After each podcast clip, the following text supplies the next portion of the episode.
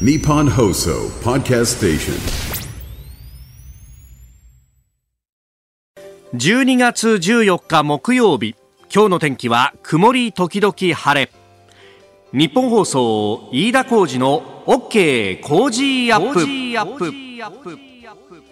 朝6時を過ぎました。おはようございます。日本放送アナウンサーの飯田浩二です。おはようございます。日本放送アナウンサーの新業一華です。日本放送飯田浩二の OK 工事アップ。この後8時まで生放送です、えー、上ちゃんがねさっきエンディング掛け合いのところで今日の日の出の時間というのを言ってましたがは6時42分、えー、もうあのー私の時間が朝ぼらけな感じのね。ね。今はまだ真っ暗だよという感じになっております。いやーまあ、あの、いろんなニュースがあってですね、えー本当にな先が見えないというか、一日ごとに本当にいろんなものが変わって、えー来るというところですんで、まあ、なかなかね、えーあの、朝起きて、そして会社に来ると何が起こってんだっていうので、身構えながら、えー最近は来るようになってるんですが、今朝もですね、私がいつもあの、あ朝来て、新聞読むときに座る机のところにですね、速報の紙が来ていて、のおおこれはと。でしかも速報でですねまあこれいろんなねあの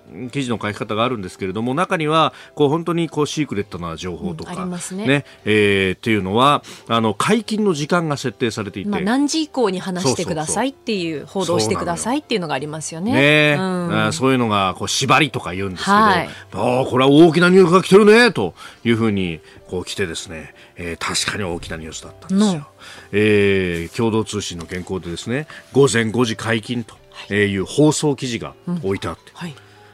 プロ野球阪神の選手らが昨日優勝旅行のため関西空港からハワイに向け出発しました、えー5時解禁、えー今回の優勝旅行には岡田監督や選手のほか球団関係者や家族ら合わせておよそ350人が参加しゴルフなどでリフレッシュし1週間ほどで帰国する予定となっています。平和だね。なんかだいぶえ？柔らかめな速報っていうか。いやいや、これ縛りがちゃんと入ってるからね、私もこう時間を確認して今6時過ぎたなと、はい解禁を破ってないなと。破ってないです。いうことでですね、ええそうなんですよ、我がタイガースがしっかりと。ハワイですか。ハワ。イ旅行 V 旅行にね。ねえ。38年ぶりのあれよ、ねえ、この次はあれ goes on だそうで来年の目標ああ、なるほど。は、えええーということでまずはリフレッシュだと、えーデイリースポーツ今日の一面もですね、えーハワイ V 旅行出発岡田監督楽しもおーんという、ね えー見出しがついておりますが。いいですね。あの大体新聞の解禁と合わせると午前5時になるんだよね。このぐらいの時間にいいお宅に配送いたしますよと、あるいはあの駅売り店頭を並びますよという時間にね、合わせてということで、え、えーいうことで、まあ、非常に楽しそうなね、え、えー記事が載っております。で、あのこれに関連してですね、今日読売新聞のスポーツ面に、えーまあ、今年の、ね、えー野球界をこう振り返ってみたいな特集をずっとこれやってるんですけれども、その中で休憩2023データの利活用っていう特集があるんですよ。でここに湯浅の一級数値の力っていうね数値化の力っていう記事があって、はい。あの日本シリーズの第4戦、まあ、あー阪神2勝1敗あれ1勝2敗で負けていた、ね、リードされていたところででそして、あの私この試合まさに言っていましたけれども、ね。ね、あの、阪神が先制をして、ところが、えー7回に同点に追いつかれてと、その同点のシーンの直前まで私を見て泣く泣く甲子園球場を後にしたんですけれども、その後ですよ、えーえー同点の8回ツーアウト一塁三塁のピンチで、マウンドには湯浅、投手が送られたと。えー6月の交流戦でオリックスに2打され、登録を抹消されて以来の一軍マウンドと、因縁のオリックス相手に。でもここは、ねえー空気を変えるために湯浅を投入したんだというふうに岡田監督は言っていたんですけれどもそれだけではなくてきちっとここには自信があったんだということで,、であの本人にも指揮官にも自信を抱かせる根拠があったというふうにその根拠とは？その根拠というのが、あの、球の回転数だったりとかっていうのをね、計測する、こう、精密に計測するで、リリースのポイントだったりとか、はい。コースだったりとかっていうのをこう、お精密にですね、あの、把握できる、うん、トラックマンというね、えーこの、レーダーによってボールの軌道や投手のリリース位置など様々な項目が分かる測定装置があって、でこれを見ると、あの、湯浅投手、春に怪我したの。そうですよね。それでちょっと数値が変わったんだけれども、この数値が WBC の時と似たような数値になってきていて、これだったら抑えられるという絶対の自信があったんだと。で、それを湯浅投手はタブレットで逐一確認をしていて自分もそしてスタッフも指揮官もこの数値だったらいけるよねっていうのを分かった上で一軍に上げ分かった上であのタイミングで投入し、そして、えー、中川選手に対して投じたその一球がセカンドフライで打ち取ったということにつながったというですね。いややっぱね、こういうデータを活用してというのはここまで言ってるんだと。うん、で、このトラックマンについてね、はい、あの、記事が書いてあるんですが、えー、トラックマン社という会社が出しているんですが、本社デンマーク。あ、デンマーク野球やってないじゃんって話ですよね。野球の話だったらアメリカかあるいは日本がっていう話なんですが、これね、トラックマン社のこの、おデータ測定装置は、なんて書いてあるかというと、弾道測定装置って書いてあるんですね。弾道。弾道。我々の番組弾道って聞くとピタッとミサイルっていうふうに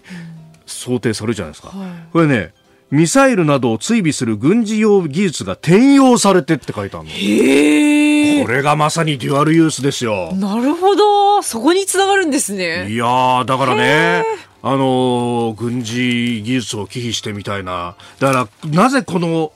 技術が日本で、これだけ野球が盛んな日本でできないのかっていうのはまさにそこに、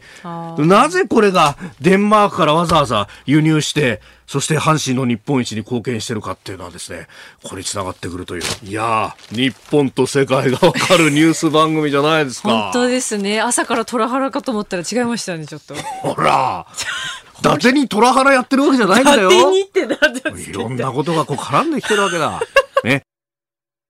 日本と世界の今がわかる朝のニュース番組飯田浩二の OK 工事アップ。今週は激論ダブルコメンテーターウィークということでぜひ生放送でとお願いしておりますが、えー、ゆきさんという方初めてメールをしますと、はい、いつもポッドキャストで聞いてますが何度も今週は生放送でって言ってるんで初めてオンタイムで聞きました。あらありがとうございます。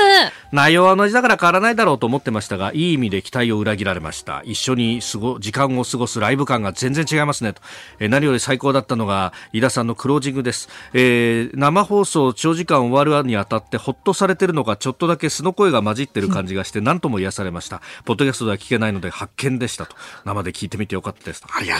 とうございます。そんな俺がヘロヘロになってるところが発見その様子が楽しいっていうまた新しい楽しみ方になってきますね。またしかもこのヘロヘロがですね、はいあのー、週間、時を追うごとにね。そうですね。あの、どんどんヘロヘロ。一週間聞いていただくと、あの、金曜日に向かって、こう、あ、木曜日か。木曜日ちょっと大丈夫かなってって、金曜日でグッて頑張るみたいな、なんか。だ今日が一番あれですね。あれです。あれですね。ほらほうよ、あれよ。頑張ってください。お願いだから。生で聞けって言って、スペシャルウィークだって言ってんのにさ、そうそうそうなんで本人ヘロヘロって言ってんだよって話でね。本当。ただ金曜になると、うん、あの終わりだっていうなんかね、ね、テンションがね。開放感というのが何なのかありますよねあるんだよねそういうのがね、うん、えー、えー、ぜひ味わっていただければと思います、はい、ありがとうございますゆきさん、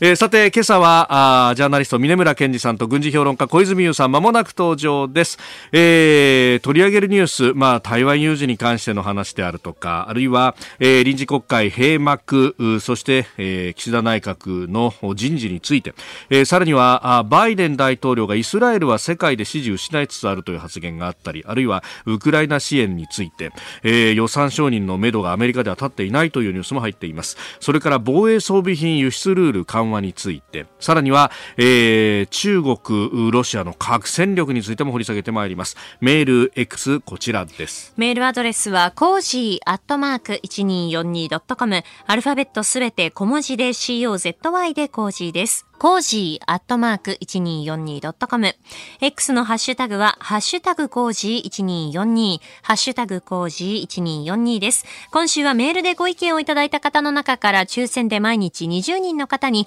JA 全農千葉からコージー米、千葉の新米つぶすけ5キロをプレゼントしています。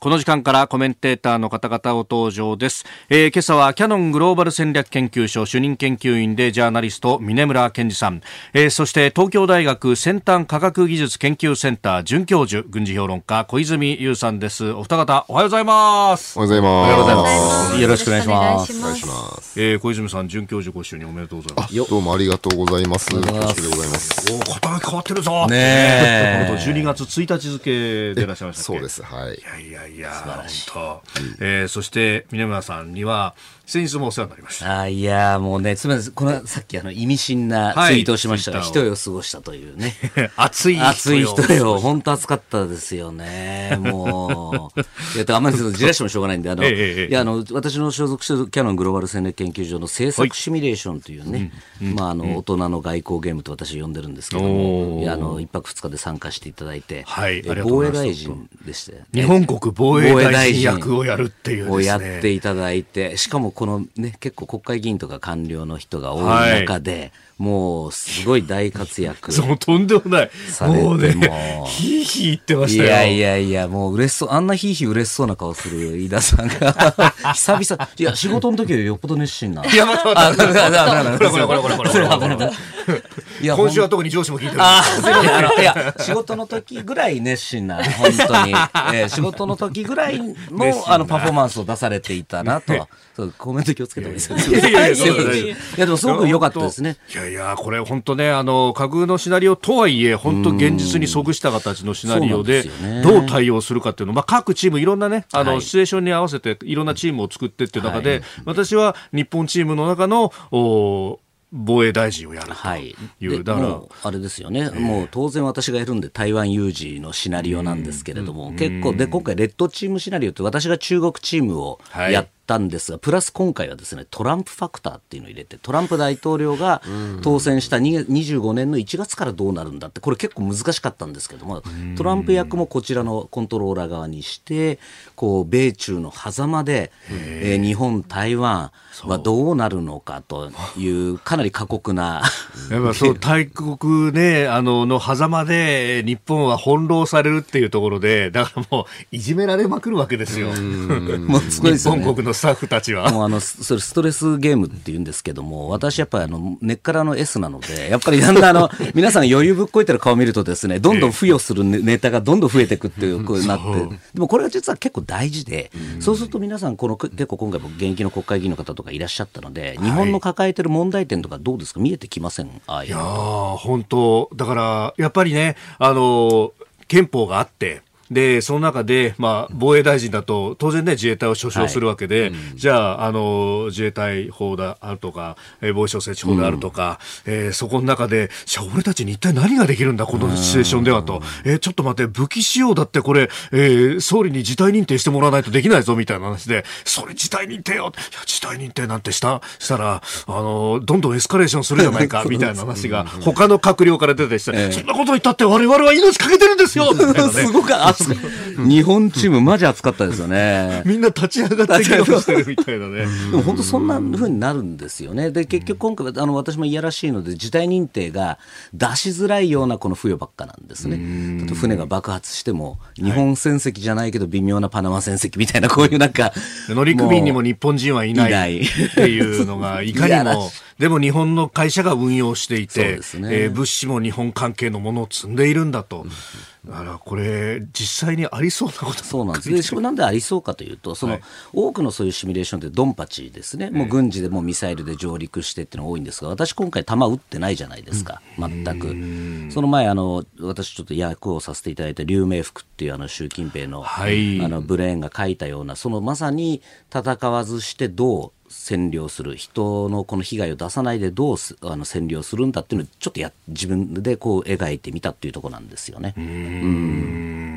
小泉さん、こういうこうあの制作シミュレーション、まあ、ウォーゲームというふうに言うんですか、こういうものっていうのは結構いろんなところでや参加されたりします？そうですね。あのいくつかはやったことがあってでもやっぱり本当に難しいのは今峰村さんおっしゃったような、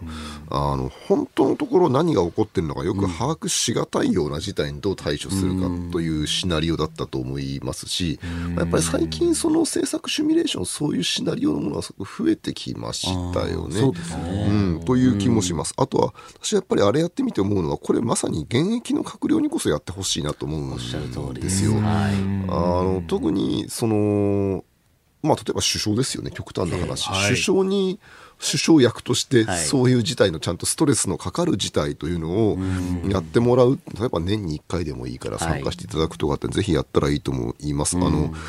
ソ連時代にブレジネフの時に、からあの軍事演習に書記長が参加するようになったんですよね。で核攻撃の命令出すときは本当に書記長が核攻撃の命令を出すというところまでやってたんですよ。だからその時にブレジネフがやっぱりこの核ボタンは本当に演習用なんだな本当に押してもミサイル飛ばないんだなっていうものすごくこう油汗を垂らしながら核攻撃命令のボタンを押しただからやっぱなんていうかそれはあの演習であっても伝わるものがきっとあったんですよね。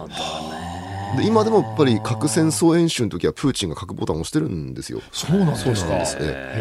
つい先月もやったんですけども。え、そうなんですか。です。ですからやっぱなんかそういうなんかこう本当に俺が自衛隊最高指揮官なんだなって分かるような機会って年に1回ぐらいなんかリマインドの意味も込めて、うん、やったらいいんじゃないかと思いますね。はあ。いやでもロールプレイすると、やっぱりその気になるというか、そうですね、そういう雰囲気にもなるし、言葉遣いも変わってくるし。そうなんで、でもそれ実は大事なのは、いかにリアルなシナリオを作るかなんですね。やっぱりシナリオがその相手をこう、その気にさせるってところありますし、私も今小泉さんおっしゃった通り、これなんで私も閣僚とかかあの官僚にこだわってるかっていうと、アメリカにいたさんで参加したウォーゲームって、はい、結構議会の秘書秘書官たちがすごい参加してるのに参加したことがあったんですね。でこの人たちがもう自分がそのどうこの戦争をやるんだっていう前提でこう動いていた。だから議員がなんか確かに優秀な方もいるんですがそれ以上に秘書官がすごくそういうゲあのゲームというかシミュレーションで鍛えていたっていうのが原体験であったので、あ日本でこれやりたいなってずっと思ってて去年と今年。ですあ3回目ですね。もうあのほぼ同じ国会議員の方官僚の方をできるだけ呼んで毎年1回こうあの苦しんでいただくっていうのをやってるってところですね。しかもこれプレイヤーには出口というか見えないんですよね。はい、全くわからないですね。ねえー、あの例えばその防災の日とかに政府があ訓練をやるとかってありますけど、はい、あれはもう大体出口も見えているし、はい、それに沿ってこう紙を読み上げるだけみたいな。はい、だそうじゃない形をやるっていうのはこれ大事なんですか、ね、大事ですね。あと今回みたいにほらあれ解任されたトランプに解任されたあのアメリカの閣僚もいましたよね。いましたね。結構ああいうのもあります。あとはあの過去の例で言うともうあのレジームチェンジされてしまってあの、首すげ替えられたケースなんかもあったりとかしてです、ね、なるほど。トップが変わるみたいな。はい。で今回もあの支持率を結構入れたじゃないですか、はい、でだんだんだんだん支持率が落ちてってってなってくると辛くなっていくみたいなところですよね。なるほど、しかしブレジネフの時代にそんなことやってたんねまだに続いてるっていうのもね。プーチンなんか普通に押しそうですけどやっぱりそうでもないんですか、うん、いやただ、まあ、あのプーチンはあの、特にその押す場面っていうのは見せられ、ええ、あの報じられないんですけど、え、まあどうもやっぱり毎年自分の責任で核攻撃命令は演習の時出してるようですね。面白いですね。えー、まずはあこの政策シミュレーションについてでありました。この時間最新の株と為替の情報をお伝えいたします。現地13日のニューヨーク株式市場ダウ平均株価は前の日と比べ512ドル30セント高い3万7000飛び90ドル24セントで取引を終えました。ハイテク銘柄中心ナスダック総合指数は200.57ポイント上がって1万4733.96でした。円相場は前の日よりもおよそ2円50銭円安ドル高の1ドル143円付近で取引されています。143円付近ということは円高ドル安ですね、えー、アメリカの金融政策を決める FOMC つい先ほど終了しました。大方の予想通り利上げを見送りまして、えー、政策金利は5.25%から5.50%に据え置きとなりました、えー、ただインフレ見通しを引き下げた上で来年の利下げペースが従来の予測よりも早まるとの見方を示しております。で、これを受けて株価は上昇、長期金利は急低下、そして、えー、ドルは下落と、えー、いうことであります。で、パウエル FRB 議長も利下げのタイミングについて議論したことを明言しておりまして、えー、そうなると市場はもう気が早く来年3月にも利下げが始まるんじゃないかという観測が強まっております。えー、株と為替の情報をお伝えしました。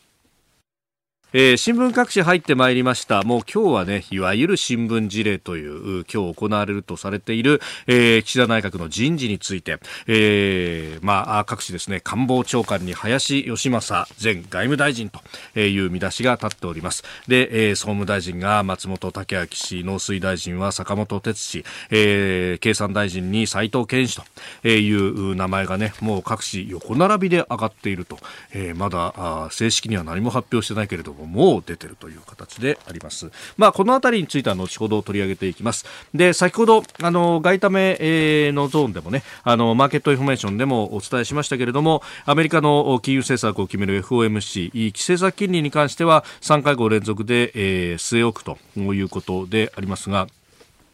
宮本さん、これ、アメリカの経済、ソフトランディングでいい感じになってきてるんですかね、まあ、しないといけない、もうこれ、2年間続けてきた金融引き締めですね、これはもう事実上、もう終わりだっていうことを意味してますよね、でやっぱり私もこの間、先月行ってきて思いましたけど、まあ、物価高いです、もちろんその当時な9%みたいなのから今、収まって3%ぐらいになってますけども、はい、それこそランチでサラダと、お客さんとサラダと、えー、アイスティー飲んだだけであの日本円で1万ちょっととかね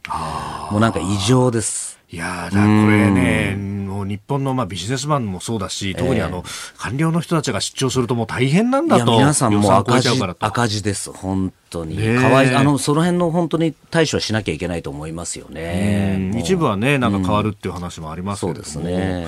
で、まあ、あの、円相場も円高に触れてきていて、足元1ドル143円ちょうど付近でということですが、まあ、これもね、あの、円高で大変だ大変だっていうところから、自然と巻き戻っていくという。持ってる男、岸田文雄。や経済に関してはね、持ってます、本当に、えー、持ってると思いますね、これでうまくね、円安がこう少し是正されると変わってきますよね。うん、えー、昨日の日銀短観でも、まあ、あの製造業、中小企業の数字も4年9か月ぶりにプラス水準に戻ってきたということが、今日の経済面などでは、えー、各紙報じられていますけれども、まあ、そうなってくるとね、まあ、このなんかあの中身を見ると、ちょっと在庫調整等々が入って、まあ、その部分でプラスになったんじゃないかというような指摘もね、一部にはあるんですが、まあ、ただ、日本経済ね、えー、これで材料費が少し抑えられてくるってことになると、賃上げできるようになればね。そうですね、燃料とかもね、これで少し抑えられるとですね、うん、で、非製造業はね、プラス30ってすごいですね、これ、1991年以来ですからね。うもう、うん。あとはこの辺の話っていうのが、まあ、あ我々一般庶民にも、ね小泉さん、来ればいいんですけれども、はい、そうですね、あの私はちょっとあのやや特殊一般人なので、あの実はつい今月、あの私が使ってる衛星画像サービスの更新期限がやってきたんですよ。やっぱこのね、今回、最大で8円ぐらいですか、いきなり円高になったので、はい、かなりこれでもしかすると費用が若干抑えられるのではないかということに期待を持ってもいるのですが、ええ、そっか、あれやっぱりドル建てなんですね。ドル建てなんですね。アメリリカの衛星画像会社から買ってる、今、あの2社利用してるんですが、どっちもアメリカの会社なんで、やっぱりこうエンドルレート大変気になるところですね。なるほど。いや、いろんなとこにやっぱり 相当高額ですもんね。なかなかいいお値段がしてます。えー、ということで、えー、新聞紹介、そして、えー、 market information からの、まあ、経済についての話でした。日本と世界の今がわかる朝のニュース番組飯田浩二の OK コージーアップ。ここでポッドキャスト YouTube でお聞きのあなたにお知らせです。OK コージーアップ週末増刊号。毎週土曜日の午後に配信しています。1週間のニュースの振り返り。これからのニュースの予定や今後登場していただくコメンテーターのラインナップを紹介しています。後半は Cozy up! コメンテーターがゲストと対談するコーナー。今月はジャーナリストの佐々木俊尚さんとジャーナリストの門田隆将さんの対談をお送りします。週末もぜひチェックしてください。日本と世界の今がわかる朝のニュース番組飯田浩二の OK 工事アップ、えー、今朝はキャノングローバル戦略研究所主任研究員峰村健二さん、えー、東京大学先端科学技術研究センター准教授で軍事評論家小泉優さんお二方とともにお送りしております。引き続きよろしくお願いします。よろしくお願いします。では取り上げるニュースこちらです。第212臨時国会が閉会。岸田総理が党の先頭に立って取り組んでいくと表明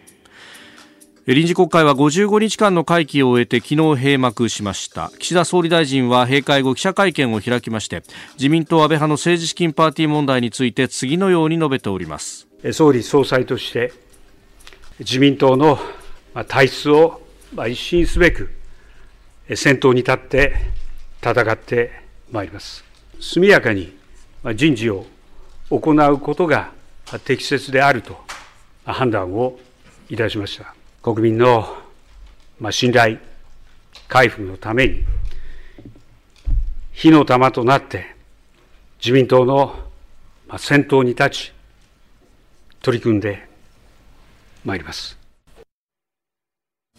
えー、ということで、まあ、見出しの党に党の先頭に立ってというのは、まあ、改革であるとか党の刷新について先頭に立って取り組んでいくんだということでありました、まあ、この一連の政治資金パーティーをめぐる問題っていうのが大政局になりましたね、うん、そうですね。これ元ちょっと私も気になったんでいろいろ話を聞いたんですけどやっぱ元をたどすとやっぱりこの清和会のこの、はい、なんていうんですかねまとまらなさがゆえに起きた問題かなというふうには思ってます。というのは、その最初の頃やはりこの知見がですね、特捜部が事情聴取してるときに、はい、まあその会計担当者とかにこう任意で事情聴取してるときもですね、なんか弁護士もつけないぐらいのことで聴取をして、まあその方が結構こう、もうなんですか無邪気にしゃいろ。いろ喋ったことでどんどんどんどんこの広がっていったと。だから知見の関係者に聞いてもここまでまさか広がるとはっていう感じだったみたいですね、まあ、そこも本来だから派閥としてちゃんとグリップして、えー、い、ればここまでまあなってなかったった可能性もあるんじゃないかなと思ってますね。あまあ他の派閥の場合はちゃんと政治資金収支報告書にお前書いとけよということをまあ言っていたりとかっていうのはあったみたい、ね、そうですよね。あの昨日あれでしたよね。あの防衛宮沢防衛副大臣のあの、はい、私会見見たあの会見はすごく印象的だったんですけども、まあかなりあれですね。踏み込んだ発言をして、まあ、はい、要はその派閥の、えー、責任者からこれ記載するなと言われたんだって言ったってこれ、はい、すごい発言だと思ってて、これやっぱり安倍あの安倍派の問題っていうのはまさにそこの記載してなかったところなわけで、ここやっぱり記載しないってことは、これ、範囲、犯罪をしたという意識があったってことになりますから、この人もおそらく捜査当局に喋ったら、ですねもうその方、特定できるわけですよね。となってくると、これ、結構かなり、えー、ひょっとしたら拘束、逮捕されて、はい、えー刑,、まあ、刑事訴追を受けるということになりかねないというぐらいの話だと思いますね。うん、まあ、あの発言というのもね、結局、いや、議員の側は言われたままにやってたんで、その範囲だとかなんとかってないんですよみたいなところを、まあ、あれは強調する意味もありますもんね。まあ、そのじご自身は多分そのね、あの俺は被害者だって言いたかったのもあると思うんですが、それも一つ、やっぱりその派閥の、なんですか、歪みというかですね、緩みですね、だと思うんですよね。そんなこう緩い指示を出しちゃってると。それを暴露されて、はい、あんなところで暴露されててしまってるってことを考えると結構そこはやっぱりそのいわゆる集団指導体制でしたっけ？というようなこういうなんていうんですかね責任の分散というか曖昧性がゆえに起きたものなのかなというふうに思いますね。まあこれそうねいわゆる5人組という人たちもまああ職ね今ついている党だとか政府の要職の部分っていうのはどうやら追われる形になるのかと。そうですよね。いやこんな大政変みたいなものって小泉さん例えばロシアでとかってあったんですか、まあ、何千万円というお金でこういうことになることはないんですね。えー、まあ、あの、かの国の場合はおそらくこう、汚職の桁が2つ3つ大きいですから、あの、まあ、まだこういうことで騒いでるという時点では私はその日本の民主主義がまだ機能してるんだろうと思う一方で、でもやっぱりまだこんな古典的な昭和の汚職みたいなのやってるんだなということもちょっと一有権者としてはびっくりでもあるし失望した部分もありますね、私は。確かに政治と金なんてね、もうここ30年、40年ずっと言われてますもんね。そうですね。いや、でも今小泉さんの話で、よくこれ中国の人から聞かれるのが、はい、あの、よく賄賂の額でほら、200万とか300万とかあるじゃん。えー、これ手数料かってよく聞かれるんですよ、ね、手数料か。そうだから、あの、まさにあの、あかの国もですね、それこそ地方の政府が50億円とかですね、はい、賄賂の額って、もちろんそれ私もこの賄賂とかこういうのは絶対ダメだと思いますけども、はい、このなんですか、日本の場合ちょっとそれでね、もうすべてが政治攻め終わっちゃうみたいな、こう、人もね、まあもちろん悪いことなんですけども、そのなんていうんですかね、ちょっとあまりにもやりすぎてしまうとね、どうなのかなっていうとこですよね。割ともうこの引き締めすぎることっていうのもちょっと問題かなっていう気もしますけどね。ちょうど舛添知事のあの問題があった時に、はい、うちの奥さんのあのお母さんがモスクワの実家から来てましてね、えー、でこれ何毎日テレビで何騒いでんの？この人なんで毎日出てくるの？っていうんで説明したらですね、えー、えそんな額のお金で？っていうわけですよね。であのそれをこう夜テレあの電話でその実家の旦那さんに話してると、うん、そいつはねロシアに汚職のやり方を勉強しに来た方がいいですよ。もっと儲かるとそ そんなそんなケチな金を政治家がもうそいつは分かってないみたいな。そんなそんな話してましたね。今週はダブルコメンテーターウィーク。今日4日目はキャノングローバル戦略研究所主任研究員峰村健二さんと東大先端研准教授軍事評論家小泉優さんです。お二方引き続きよろしくお願いします。よろしくお願いします。よろしくお願いします。さあ、このおパーティー券をね、えー、巡る、まあ、裏金汚職というところで、まあ、あ安倍派のね、えー大臣、えー副大臣は、あ職を追われるという形になりまして、まあ、その後任についてというのが、今日の新聞の各紙一面というところで、官房長官には林芳正さんがと。まあ、これね、いろんな名前が取り沙汰されてましたけれども、したこの4人の顔ぶれっていうのは、まあ、経験者ばっかりですね。もうだからあれですよね、やっぱり困った時の林さんみたいな感じですよね、こういう危機の時には必ずまあ呼ばれる安定感を重視したって、もう次ないですからね、なんかこれでまた、なんか絶下ではい、どうのこうのなんてなったらっていうふうに考えると、まあ妥当な、ね、斉藤さんとかもそうですよね、斉安定藤健さん、ええ。経産大臣。いやー、安定ですよね、そういう意味ではね。まあでも、そのね、あの、林さんに関して言うと、やっぱりこのはい。外務大臣、私も林さんの周りの人とかいろいろ聞くと、やっぱり、はい。ふなんだ不本意のまま解任されたという思いもあって、ああ、今年秋の内閣改造。そうでしたね。直前、キーウに行ってましたよね。はい、ご本人は知ららなかったらしいですね。あやはりえーあかあの、えっと、その解任について。えーなので、まあ、そこで言うと、そういう意味では、まあ、そのあたり、結構、きしみがあったというような話もあるので、同じ派閥の中でもですね、まあ、そこの、こう、ある意味、怪獣的なところもあったのかなっていうところありますね。ああ、まあ、あれね、その後の G7 の外相会合とかも含めて、こう、いろいろ、こう、気合い入れてたみたいな話を聞きますもんね。そうですよね、まあ、そういう意味ではご本人として不本意だったのが、まあ、今回、官房長官、まあ、でも今、この官房長官やることが嬉しいかっていうと、ちょっと微妙ですけどね、大変ですよね。ああね今、小泉さんもうなずってらっしゃいましたけど、官房長官、日に2回は会見を行いますもんね。そうですよね、まあ、しかもその今、官房長官になってあそこに立った時に飛んでくる質問みんなものすごく厳しいものでしょうしね、はい。波の人じゃ伝わらないんでしょうね、やっぱり。うまあ、直前は林さんはあ宏池会派閥の座長をしていたと。そうですね、これ、あの決して宏池会もね、まだ全く問題がないわけではない感じですよね、ちょこの話が出てますもんね。出てきてますのでね、そうなってくると、これ、結構たあの、うん厳しい対応が求められますよね。で、まあ、こうしてね、えー今、国内問題でやっている中、あですけれども、これが外交に与える影響ってのはどうですか？いや、もうじ実は私もごめんなさい。もうこれ、これ、もちろんこの問題も大事なんですけども、それより外交ですよね。やっぱり前から言ってる通り、2024年危機説、これは私2020年から言ってますから、やはりもう1月の台湾総統選がもう控えてるわけですよ。これもどうなるか分かりません。結構、この間最新の調査なんか見てると、はいもう今イーブンです、ほぼ。あの、民進党の来清徳候補と国民党の、まあ、公有議、ほぼ一もう 2, 2ポイント差ぐらいしかないんですね。わかりません。これどっちがなっても結構いろいろこう大変なことになりそうなね予感ですし、あとまあねプーチンも一応選挙ありますよね。来年は。そうですねね。えあのまあ3月の半ば、おそらく3月18ですかね、あ17ですかね、にやるだろうと言われてますね。圧勝。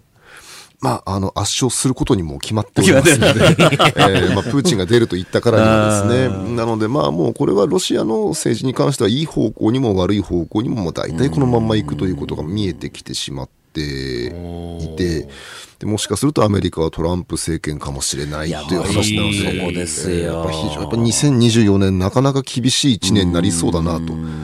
いう気がどうもしてきてしまいますね。これ当然あれですよね。プあのプーチンさんそれトランプ待ちですよね今ね。あもう完全トランプ待ちだと思うんですよ。ですから、そのよくウクライナに圧力かけてそろそろ停戦させたらどうなんだって議論はあって、まあ、それも分かんなくはない議論なんですが、そもそもその戦ってる相手の侵略してる、来てる方のプーチンに、停戦する気としてないんだと思うんですよね、今の状況だと。その状況下でそのウクライナへの支援を減らして停戦の話をさせろと言っても私はあんまり意味がないだろうと思います。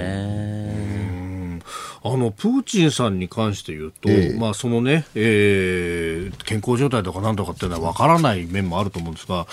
完全なサブネタなんですけどね、ええカレンダー。はい。毎年、こう、肉体美を披露してたじゃないですか。なんか今年はそうじゃないらしいっていうのを、なかったですねこれ、あの、筋肉好きのシギョアナウンサーが、そこに注目してたよね。昔そうでしたね、そういえば。ねえ。ね 筋肉フェチ。で、馬に乗ってみたいなね、マッチョなところ上半身にしたりとか裸。で馬に乗ってみたいな。あの心境の変化は小泉さんなんかあるんですか？プーチン今年71になりましたからね。さすがにこう71で、えー肉体を見せびらかすのもどうかという気もしますし。そんな恥じらいあります、彼に。でもやっぱ実際やっぱだいぶ体が衰えてきたんじゃないですか。やっぱこう周りからしてみると、その国民へのアピール材料として筋肉はもう使えないなというふうに思うんだとすると、じゃあこうビシッとスーツ着てとか、はいあの軍の幹部を前にしてとか、そういうこう強いプーチン、あるいは何かこうその、あのロシアの伝統的価値観を守るプーチンみたいな、そういう保守的指導者としての側面の方をやっぱり今はこう前面に出してきてる感じがしますね。肉体のマッチョよりも思想のマッチョみたいな感じなんですか、だからかつてやっぱその肉体的にもマッチョで頭もキレキレで、あーっていうそういうリーダーのイメージだったわけですけども、やっぱ少なくともちょっとね、その肉体の方に関してはもう使えなくなってきたから、それとまああの3年前の憲法改正もそうなんですが、全体的にその保守的指導者という方向にシフトしていくと。結構なんか古い写真もあったじゃないですか。ええなんかそれで言うとほら最近よく言われてる影武者説があって、はいはいはいはいだから影武者だからね、贅肉があって出せないのかななんて私なんか考えちゃったんですけど。あそういう影武者もいるのかもしれませんね。うん、ただまあやっぱあのカレンダーに出すプーチンはおそらく本物の鍛えてる方のプーチンをこれまで出したんだと思いますよ、やっぱり。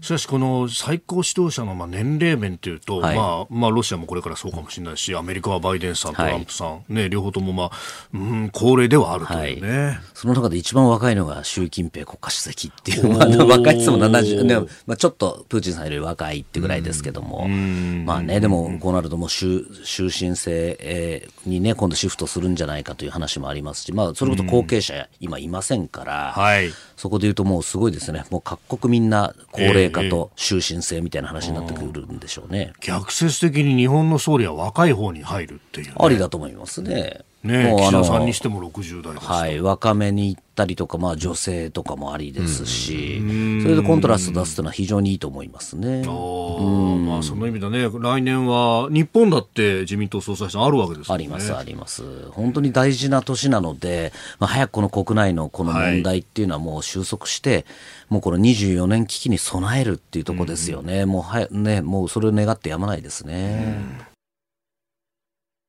おはようニュースネットワーク。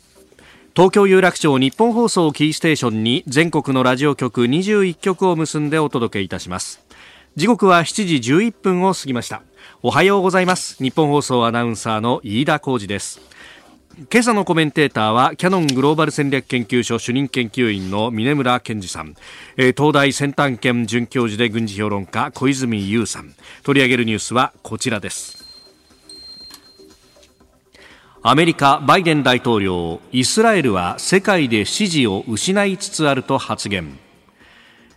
現地12日アメリカのバイデン大統領は首都ワシントンで開かれた支持者らを集めた会合の中で演説を行い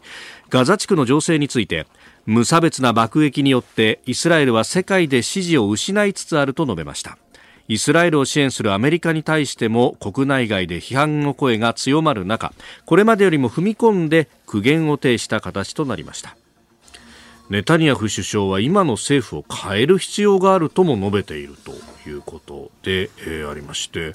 これかなりね、踏み込んだんですかね。踏み込んでますけど、なんかバイデンさんらしいなっていう感じですよね。やっぱブレますよね。本当にもう、だってね、かなり踏み込んで、まあ、バイ、あの、ネタニヤフ支持をこの間ね、打ち出したと思ったらこういう形になるっていう意味では、なんか一貫してないですよね。で、そもそもね、これバイデンさんっていうか、えーアメリカの民主党の支持者でいうと結構パレスチナの支持者っていうのいるわけですから、あ、そこはもう思い切ってこう、はいイスラエル支持に行ったのかなと思いきやこういうふうになるっていう、このブレる、ブレ方がやっぱりこのアフガン以降のこの、ある意味まあウクライナもそうですけども、ええこの外交失策を生んでるなっていう感じはしますね。そうですよね。初手の部分では、もうイスラエル全面支援だっていうのをドーンと打ち出しましたもんね。ったわけですよね。で、そもそもじゃあ、これネ、ネタニヤフさんが変わったのかって、もともと彼は強硬派ですし、それこそ原,、ね、原爆の話をしちゃったりとかしてるわけだじゃないですか。彼自身は何も変わってないのに、そういう意味ではやっぱり外交のこの戦略、戦略目標が何かとか、そういうところっていうのが、しっかり定まってないまま、右往左往してるんじゃないのかなと思ってしまいますよね。小泉さんどうご覧になりまますか？そうですね、まああのー確かにバイデンがぶれてるっていう部分は確かにあると思う一方で、でこう一番最初、イスラエルがそのハマスから攻撃を受けた時の反応と、その後、そのイスラエルがガザに対してやったことを見た場合の反応は、まあ、多少変わってくるのはしょうがないかなとは思うんですよね。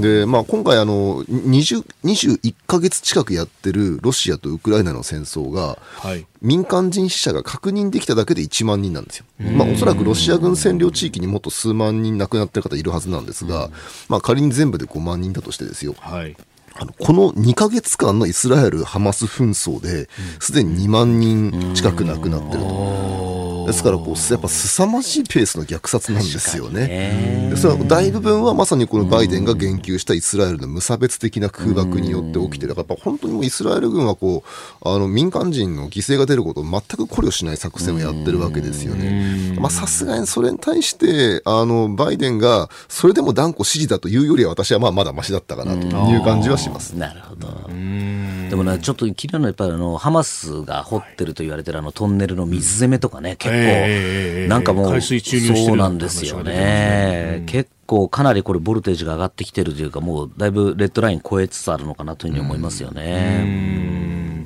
これ、イスラエルとしては、もうおハマス根絶までは、小泉さん、やり続けるってことになるんですか？まあちょっと私はこの地域の専門家ではないですが、まあ今やってるイスラエルのその軍事作戦の規模とかを見ると、まあ明らかにもうガザ北部はほぼ占領してしまって、で、南部に対しても、まあ一応南部に逃げろとは言ったんだけど、その南部に対しても激しく空爆してるわけですよね。とするともうこれはやっぱり、準軍事的に見るともうあのガザという地区全体を叩いて、ハマスの居場所をいなくするようにしてるよとしか考えられないですよね。ただ、あの大体これアメリカの対テロ戦争もそうですけど、はいそういうこのハマスみたいな組織ってタリバンとかもイスラム国もそうですが、あれ、軍隊じゃなくて運動なんですよね。だから運動だから、軍隊みたいに司令部叩いたら組織的な戦闘能力をなくすとかってものではなくて。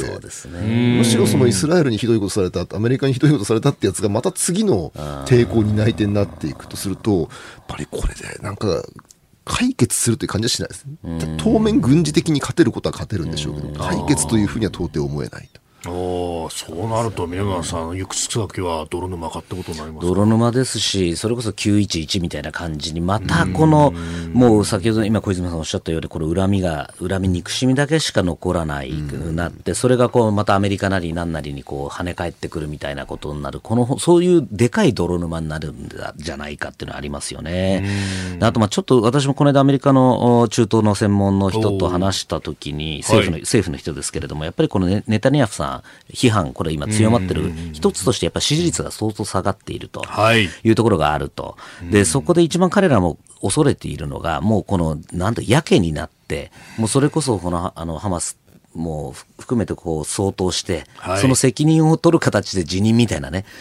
そういうシナリオを考えてるんじゃないかと、もう破れかぶれで今やってるんじゃないかっていう意味でコントロール効かないんじゃないかっていうふうにおっしゃってたのを今思い出して、だからこそ今この結構バイデンさんが焦って、はい。こういうようなかなり強いコメントを出してるのかなとも考えられますね。で、このネタニヤフ氏の政権基盤なんですけれども、相当こう、まあ、あ右派、あ極右とも組んだという話があります。で、その右派とか、あるいは、まあ、宗教的に非常にこう、原理主義的な、ええあユダヤ人の人たち、結構ロシアから移民してる人多いっていうような話も聞くんですが、これどうなんですか？あの、その、いわゆる超正統派みたいな人たちの中にどのぐらいいるかはわかりませんが、今、そのイスラエルの人口の7分の1だか8分の1だかからは、その旧ソ連からの移民らしいんですよね。私は、あの、あるイスラエルの外交官に言われたのが、あの、小学校1年生の時と小学校6年生の時で、クラス写真の色が違うんだよっていうわけですね。つまりこう僕の1年生の時っていうのはみんなこう浅黒いですね中東系の人たちで占められてるクラスが卒業する時のその6年生だか5年生だかのクラス写真を見ると肌が白くて金髪の子たちがいっぱい増えてると。クラスと色合いが変わってしまったんだというぐらいその91年のソ連崩壊でドワーッとその旧ソ連のユダヤ人たちがたくさん流れ込んできたってことはどうもあるみたいで。私はちょっとあのなぜかイスラエルに行こうとするたびに毎回チャンスが潰れるっていうジンクスがあるって言ったことがないんですけども、こう中東専門家の方なんかに言われると、いや、小泉さん、イスラエル行っても英語喋ることないよと、ロシア語通じるよってよく言われるんですよね。というぐらい多いみたいです。さあでは続いてこちらのニュースです。アメリカウクライナ支援継続も予算承認のめど立たずアメリカのバイデン大統領は現地12日首都ワシントンを訪れているウクライナのゼレンスキー大統領と会談し空対空ミサイルなど日本円にしておよそ290億円相当の追加軍事支援を行うと伝えました。ただ軍事支援の予算はこのままでは年内に枯渇するという見通しの中アメリカ議会では緊急予算の承認のめどが立っておらず今後の支援については不透明な状況が続いております。ゼレンスキーさんの直訴が不発に終わったんじゃないかということが見出しとして出てきております。いや、これはもう不発ですよね、もう前回のあの時もゼレンスキーさんか、かなりこう内輪の話では不満を示したっていうのが、まさにこれが、こういうことがもう分かっていたってとこですよね。で私、ちょうど昨年、先月か、あのワシントン行った時にあの政府閉鎖の時の議論、はい、ちょうどワシントンにいて見ていましたけれども、えー、もう完全もうウクライナ問題が、アメリカの国内問題とも完全リンクしてしまって、まさに不法移民対策とか、ああいうのとセットになってこう論じられてるんですよね、うん、だからもう外交問題としての重要ファクターではなくて、もう完全に国内問題の中の、ある意味、これ、取引材料の一つになっていたなっていう、すごく感じました、非常に軽い軽くあしられてるというのを感じましたね、でもメディアもほとんど取り上げてないんですよ、あそうですもうまだそれあの、ハマスの前ですからね、ですらもうウクライナなんて、まずテレビで見ることほとんどなかったですし。もう一気に関心が失せてるなというのは感じたか、そこから見ると、まあこれ、なんとなくその必然の流れだったのかなというふうに思いますし、だから先ほどの、ね、話じゃないですけど、やっぱりプーチン氏はこういうところをまあ見てるのかなっていうのは考えますよね。時はこっちに味方すると、プーチンは見ているそうですね、これと次の大統領選っていうのを見て、はい、強気に出てるんだろうなっていう感じはしますよね。うん。えー、日本放送では朝6時から番組やってまして、メールもいろいろいただいてますが、厚木市の和則さという方、えー、ウクライナの反転攻勢、今一つうまくいってないように感じますけれども、欧米諸国などがあとどのぐらい支援をすれば反転攻勢成功していくんでしょうか、小泉さんに質問ですということですが。あのそうですね、これ、とても大事なことで、ウクライナの兵器生産能力は限られてますので、まあ、実はウクライナはあの旧ソ連の軍需産業の約4割を受け継いだという国ではあるんですけども、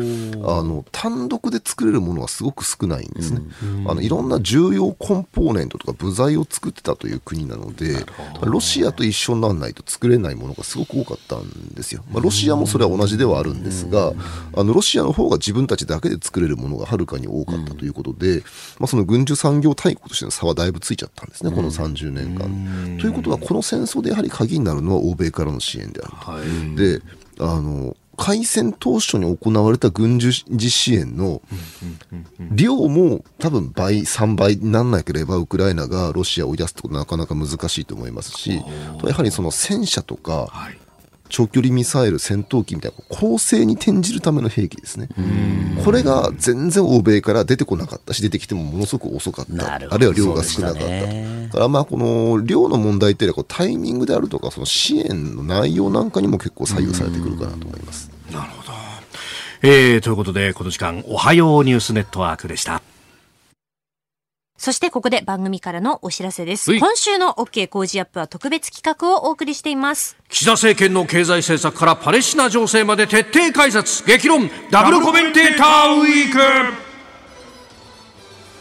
毎日6時台から2人のコメンテーターが生登場。政治経済から外交安保までニュースを徹底解説生激論を繰り広げております。はい明日最終日金曜日のコメンテーターは経済学者飯田康之と経済アナリスト馬淵真理子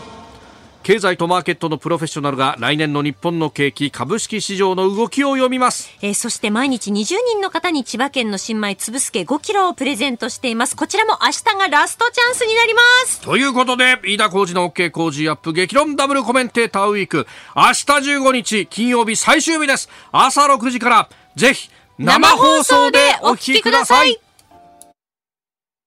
えー、今朝はジャーナリスト峰村健二さん、軍事評論家小泉優さんとお送りしております。引き続きお二方よろしくお願いいたします。お願いします。よろしくお願いします。では取り上げるニュースこちらです。自民公明防衛装備品輸出ルール緩和の提言決定。防衛装備品の輸出ルール緩和に関する自民公明両党の実務者は昨日政府への提言を取りまとめました。外国企業の許可を得て日本で製造するライセンス生産品に関してライセンス元の国への輸出を可能とすべきだと明記をしたということです。えー、まあ、ライセンス元の国、それから第三国への条件付き移転を認めるようにという内容、容認するような内容にということですが、まあ、それにプラスして国際共同開発費に関してっていうのは、もう先送りになっちゃいましたね。ねこれどうするんですかね、次期戦闘機の話ね、イギリスとやってるね。はい、うんイギリス、イタリアと。えー、やっぱりあと、今回、まあ、もちろん一歩前進なんですけど、その第三国移転がね、なくなってしまったっていうのは、私はちょっと残念ですよね。やっぱり。ね、これ例えばその私これやっぱり戦後のこのなんていうんですかね一国平和主義の一つのこれまあ弊害って言ったらあれですけどだと思ってるんですけども、はい、もちろんその武器輸出するっていうのはね戦争を誘発しますけど、うん、日本が止めたところで、うん、じゃあ他の国が結局売ってしまうわけですよね。例えば韓国なんかね、はい、2000年代に31位ぐらいだったのが今もう輸出したら7、え。ー、えー、と8位かまで上ってきてるわけですよね。戦車とかね、えー、で結構 ASEAN なんかはあの聞くとですねもう相当韓国製の武器がこう広まっているという話を聞くと日本一国がこのやめることで平和が訪れるんだったらいいんですけどそこちゃんとね連関関係をちゃんと見ないとあのなんていうか独りよがりに過ぎないなと思いますしやっぱりこの武器開発っていうのは結果としてそのその国の産業の、ね、開発っていうのはリードするわけですよね。ただアメリカの DARPA もそうですけれども、はい、基本的に国防総省がそうですね、はい、こうリードしていくと、まあ、中国なんかもそうですよね、軍民融合って形でやっていく中で、はい、日本もやっぱりその国内だけで閉じてたら、とてもじゃないけど、もう開発費が回,、ね、回収できないような事態になっていると、それが一つのこの日本の技術に今、停滞の、私は一一になってると見てるんですよね。そのデュアルユースというね、ものが、もういろんなところで、今日オープニングで、うん。えー、あの野球のね、うん、弾道に関しての分析、トラックマンというのを話しましたけど、もともとデンマークで弾道ミサイルの計測とかやってたと、ゴルフでもこれ使うらしいと。うん、だから小泉さん、こういうの考えると、何かあの日本が独自の縛りっていうものがどんどん時代遅れになっていってるような気もしますが、まあ、やっぱりこれ、武器なんですよね、武器輸出原則なので、その軍事技術輸出原則ではないというところがおそらくミソでしょうね、つまりこう完成品になって武器になってるものは、その武器の部品であるとも明らかに誰の目から見ても分かるもののあの原則であると。あなんで、あの、デュアルユースの規制はまたこれはこれで別に進めなければいけないと思いますが、まあ、同時にこう武器、もう物になってるものに関しては、まあ、やっぱりこのぐらいの、なんていうんですかね、やっぱりルールにならざるを得ないと思うんですけども、それをじゃあどこまで認めるのかっていうのはまたこれは別の問題で、あの、今、その、ご指摘があったように、別に諸外国やってる中で日本だけ規制してどうすんだっていう考え確かあると思いますね。で、あとはやっぱりその、さっき韓国の話出てきましたけど、うんはい、今回のそのウクライナでの戦争とか、ヨーロッパの安全保障に関して、やっぱ韓国の影響は、あの、存在感は相当大きくなってると思うんですよ。すあの特にポーランドが、あの、韓国製戦車1800両導入するっていう空前の契約を結んでますよね。つまりこうドイツがロシアにひよってるのを見て、はい、どうもドイツはもう武器供給国として当てにならないんじゃないの？とみんなが思い始めたときに、じゃああんまりこうロシアに気兼ねなく、しかも納期が早くて武器売ってくれて、そこそこの性能どこだった、韓国だったわけですよね。韓国はもうそこまでこう武器を一つのあの外交上のツールにするところまで、はい、ままあ、この何十年かけて育て上げてきたと、トルコもそうであると。えー、じゃあそこにこう日本が大急ぎで乗っかりに行くのかどうかでもやっぱり日本としてはこれまでは一応国税としてこういうこと、こういう厳しい自己規制を課してきたわけなんで、はい、私は一有権者としてはこれは一回選挙で通ってからこの話をやってほしいなと、その方がむしろやっぱこう外交政策の一環に本当にこう装備品輸出を加えるんだっていう合意のもとに思い切ってやれるんじゃないかと思うんですよね。まあ、それでももちろん日本国民がやらないという判断を下すんなら私はまたそれも仕方ないと思いますし。そうですね。それ明暗ですよね、本当にね。やっぱりもう、結構こういう大きな話はやっぱりせっかくね民主主義なんですからそこは耳を取るというのはいいですよね。で今の話を伺ったと思ったのが今度北朝鮮今ウクライナでいうとですね、北朝鮮が今度あの、ね、ロシアに弾薬だけじゃなくて今度あの労働力、どういう労働か分かりませんけども、送るとなってくるとなんか面白いですよね。この韓国対北朝鮮の構図がねななりつつありますよね。東ヨーロッパそう、まあ、しかもあの今回韓国は30万発以上弾をアメリカに送っててそれでこう余裕ができた分のアメリカの弾薬庫からまたた弾がウクライナに行くって構図なんですよね。なのであのか、同じ朝鮮半島から出発した弾がですね、結果的に巡り巡って、ウクライナの戦場でお互い撃ち合ってるんだとすると、やっぱこれも不思議な話ですよね。あれでも逆に心配なのが在韓米軍のあの弾薬が出てくことでまた足りなくなってそれでこうかの国あたりがこうワクワクしてこないんですかそれで？ああの在韓米軍とかは、弾は一切手つけてないと思います。なるほどええあのかんあくまでも韓国軍の、えー在庫から出してると。まあ、韓国もやっぱり対北抑止力を著しく低下させるような数の弾を送らないでしょうから、でもそれでも30万発出したってことなんですよいや。そういうことですよね。そうびっくりしました、ね。で去年の12月に50万発って言ってましたから、そのうちの6割を履行したんだとしても、まあ多分本当、韓国も数百万発単位の備蓄を持ってるんでしょうね。うんそういうことですよね。お相手私日本放送アナウンサー飯田浩二と新業一華がお送りしています。えー今週は激論ダブルコメンテーターウィーク4日目の今朝はキャノングローバル戦略研究所主任研究員ジャーナリスト峰村健二さん東大先端研准教授軍事評論家小泉優さんお二方と共にお送りしております引き続きよろしくお願いいたしますお願いします。よろしくお願いします。では続いてこの時間はここだけニューススクープロアメリカ中国とミサイル実験の相互通告を検討。アメリカのバイデン政権は中国とミサイル発射実験を事前に相互通告する仕組みを作る検討に入りました。ICBM 大陸間弾道ミサイルなどのミサイル発射実験が奇襲攻撃ではないと明確に示し偶発的衝突を避ける狙いがあります。まあこの話っていうのは峰村さん直接核と結びつく話になりますよね。もうもちろんそうですよね、核の話ですけど、まあ、おそらくその旧ソ連と、ね、アメリカが1988年に結んだ、まさにあの弾道ミサイル発射通告協定をあのモデルにしてるっていうふうに言われてますが、私はかなりこれ、悲観的です。悲観的ですか？やっぱり中国はこういう、なんですかね、こういうディールはなかなか旧ソ連のようにはやってこないですよね。もう基本彼らはもう不信感から始まりますので、はい。何かこう協定自体も罠だと思うんですわけ。でどうしても罠だと思ってしまうと。いうことを考えると、これはもうなんかワークしないんじゃないかっていうのを危惧してますよね。でやっぱりこれもちょっとこう一つ心配してるのは、私、先月その行った時もやっぱりその中国の核戦略の話をアメリカのシンクタンクでもちょっと意見交換をしてきたんですけども、はい。やっぱり彼らがここ最近、習近平政権の特にやっぱり2期目からにかけてですね、明らかに核戦略が変わってきたと。で、それについて何なのかっていうのを議論してきたんですけれども、やはりアメリカ側として見てもですね、これまで基本的にあの最低限の核しか持ってなかったと、中国は。あの中国側は、はい。持ってなかったのは明らかにここのところ、とんでもないペースで増やしていると、これ、何なのかっていう中の一つ、まあ、仮説で議論したのは、やっぱりただのその第二撃ですね、そのアメリカにやられることに対してこう、反撃できる能力を超えたものを何なのかっていう議論になって、やっぱりそれ、台湾有事じゃないかと。